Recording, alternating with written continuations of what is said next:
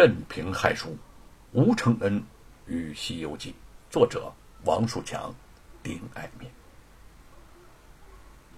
一个白玉素容的俏丽女子缓缓走上堂来，明亮的眼波在堂上众人的脸上一一扫过，在落到吴承恩身上的时候，那冰冻死的眼神瞬间融化，但转到严嵩的身上时，又刹那间恢复了。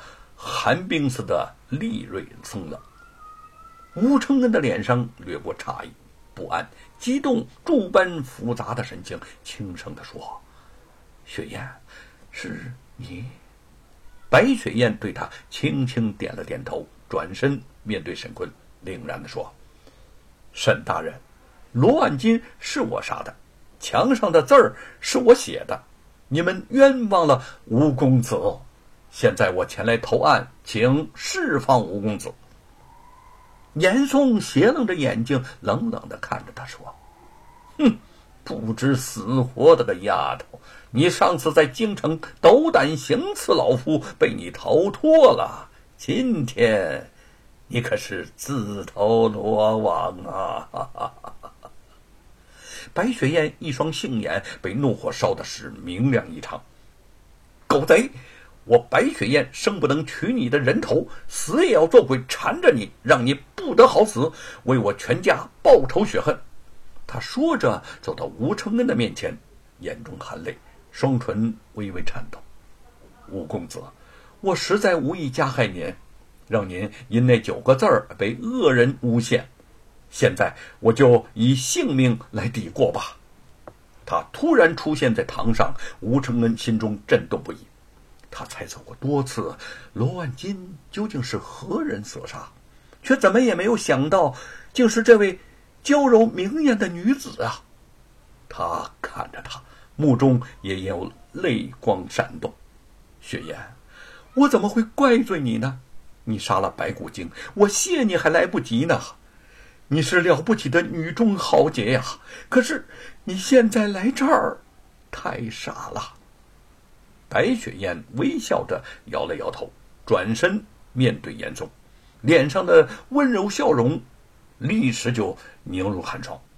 老贼，你不是口口声声说只要沈大人交出真凶就释放吴公子吗？此刻真凶就在你面前，你说话得算数。严嵩阴冷一笑：“你。”有什么证据说自己是凶手啊？啊！罗万金身首异处，尸身头东脚西，地上由西向东都留着长长的血迹。白雪燕故意转向了罗胖：“我没有让你那个狗父亲轻松的死呢，我用剑慢慢的划伤他的脖子。”让他流了很多的血，所以地上才会有长长的血迹。若不是你家有几十个护院的家丁日夜巡查，我绝不会那么快就砍下他的狗头，真想活活的扒了他的皮。严嵩望了望范谷和罗庞，两个人都不知所措的点了点头。沈坤听到这儿，心里头已经明镜般清楚。想到这个侠义女子将要面临的命运，不自禁的替她难过。眼下只有先救了吴承恩，否则白雪呀就会白白牺牲了。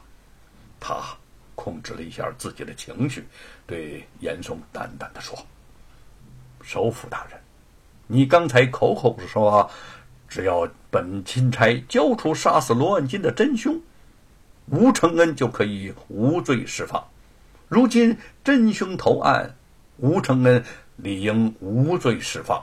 堂堂一品首辅，你不会不信守承诺吧？罗庞情急大嚷：“啊，伯父，伯父，就算我爹是白血燕啥的，你也不能同意沈坤放了吴承恩呐！”啊！沈坤一拍惊堂木，啪的一声，就将。罗鹏吓得话说出一半就止住了，只听沈坤大声地说：“大胆罗鹏，你竟敢在公堂上直呼本钦差的官位，分明是蔑视本官，目无皇上，不严惩不足以彰显天威。来人，把罗鹏拖下去，重打四十大板。罗鹏诚惶诚恐的跪倒在严嵩的面前，想要他开口求情。沈坤一使眼色，几个差役上前就把罗胖拖了下去。严嵩哈哈大笑着，沈坤这一招敲山震虎用的恰到时候。他挥了挥手，说：“也罢，也罢，哈，谁让我表侄口无遮拦呐？老夫给你这个钦差大人一点面子，你饶过我表侄儿这几十大板，我准你释放吴承恩。”沈坤面色一松，严嵩又说：“不过。”这个白雪燕，老夫绝不能放过。杀人偿命、欠债还钱的道理，想必不用老夫多讲了吧？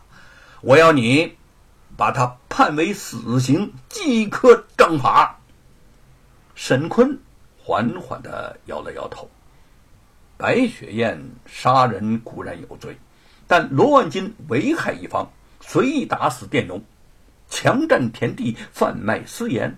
他还屡次加害白雪燕，死有余辜。白雪燕罪在不容，但情有可原。嗯，哼，你敢公然袒护凶犯？严嵩没料到他敢和自己公然作对。本钦差秉公断案，罗万金罪恶滔天，白雪燕杀死他是替百姓除害，为自己报仇。我若判他死刑。上有负皇恩，下有负百姓啊！白雪燕的泪水潸然而落。他本是抱着必死之心而来的，没想到临死之前竟能听到沈坤这几句公道话。严嵩冷冷的看着他们，在来淮安府之前，老夫就料定你一定会一意孤行。老夫今日把话向你挑明，不判白雪燕死刑，你呀恐怕难以退堂喽。老夫不为表弟报仇雪恨，誓不为人。这沈坤真是不识抬举呀！啊，他看着他是钦差的份儿，已经让他一步了。他现在竟得寸进尺，难道我带来的那三千兵马都是摆设不成？沈坤怒道：“好一个报仇雪恨！罗万金犯下的累累罪行，罄竹难书，要向他报仇雪恨的人比比皆是。你一意孤行，肆意偏袒，如何向山阳县父老百姓交代呀？”严嵩傲慢的扫视了众人一眼。你既然不肯给老夫面子，那吴承恩和白雪燕只好由老夫来越权处置喽。我带来的三千官军可不是看着气派赏着玩的，有谁再敢干涉老夫为表弟报仇，老夫来他个先斩后奏！沈坤惊入酒家，愤然的站起身来。严嵩，你想造反不成？严嵩悠然道：“老夫当然不敢造反了。可杀掉吴成和白雪燕儿，相信皇上也不会怪罪于我。我想，就是我在这儿杀了你，山高皇帝远的，也不会有什么大不了。沈大人呐，我劝你呀，还是合作一点儿。”今天，我要让你看看老夫是个什么样的人。来人！只听外面刀兵相撞，大队的官军突然冲上大堂。沈坤的卫队见势不妙，也立刻赶了进来，挡在沈坤的周围。一时之间，双方剑拔弩张，掩而不发，堂上充满了紧张至极的气氛。范谷惊慌失措，双腿一软，竟跪倒在地。恩师啊，沈大人呐，你们有话慢慢的说，的这个这这，千万千万不要动干戈呀！